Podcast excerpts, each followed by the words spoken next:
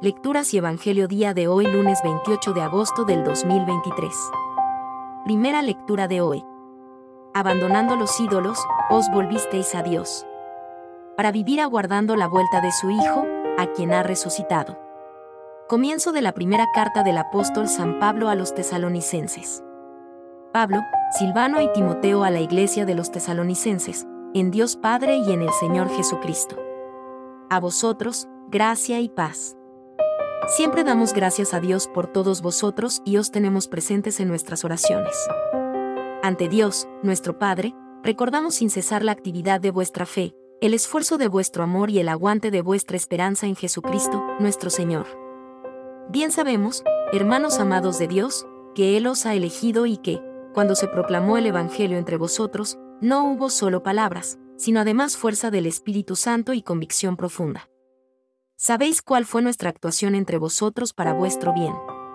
Vuestra fe en Dios había corrido de boca en boca, de modo que nosotros no teníamos necesidad de explicar nada, ya que ellos mismos cuentan los detalles de la acogida que nos hicisteis, como, abandonando los ídolos, os volvisteis a Dios, para servir al Dios vivo y verdadero, y vivir aguardando la vuelta de su Hijo Jesús desde el cielo, a quien ha resucitado de entre los muertos y que os libra del castigo futuro.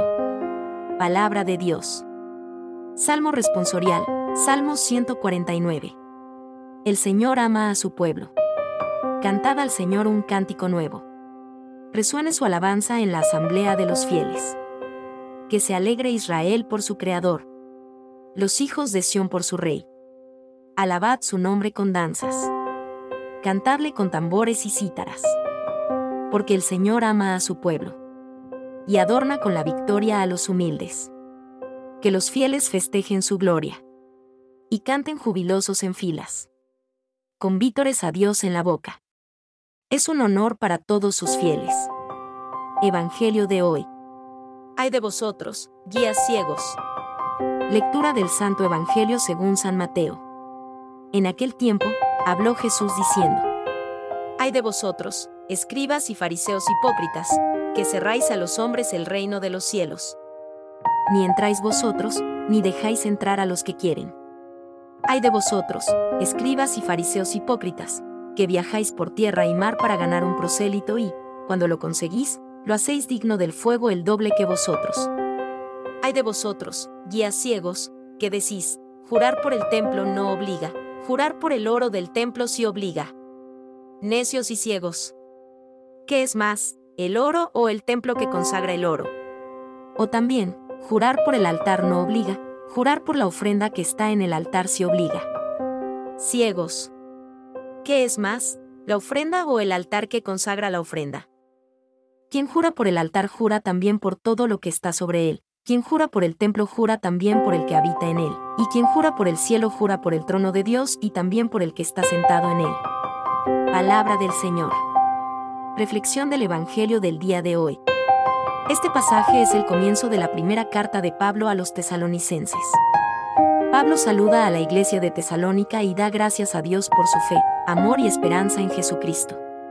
Les recuerda cómo el Evangelio les llegó no solo en palabra, sino también en poder y en el Espíritu Santo. Los tesalonicenses se hicieron imitadores de Pablo y del Señor, y su fe se hizo conocida en toda la región. Dejaron los ídolos para servir al Dios vivo y verdadero y esperar a su Hijo desde el cielo.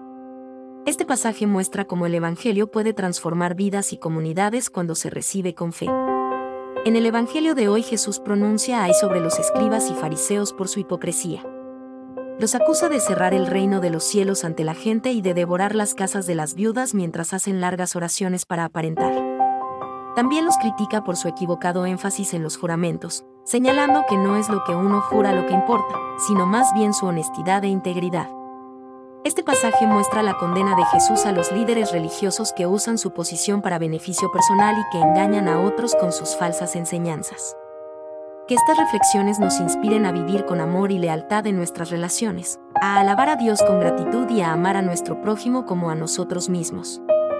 En cada encuentro y en cada acción, que podamos reflejar el amor y la misericordia de Dios, siguiendo el ejemplo de Ruth, Noemí y las enseñanzas de Jesús.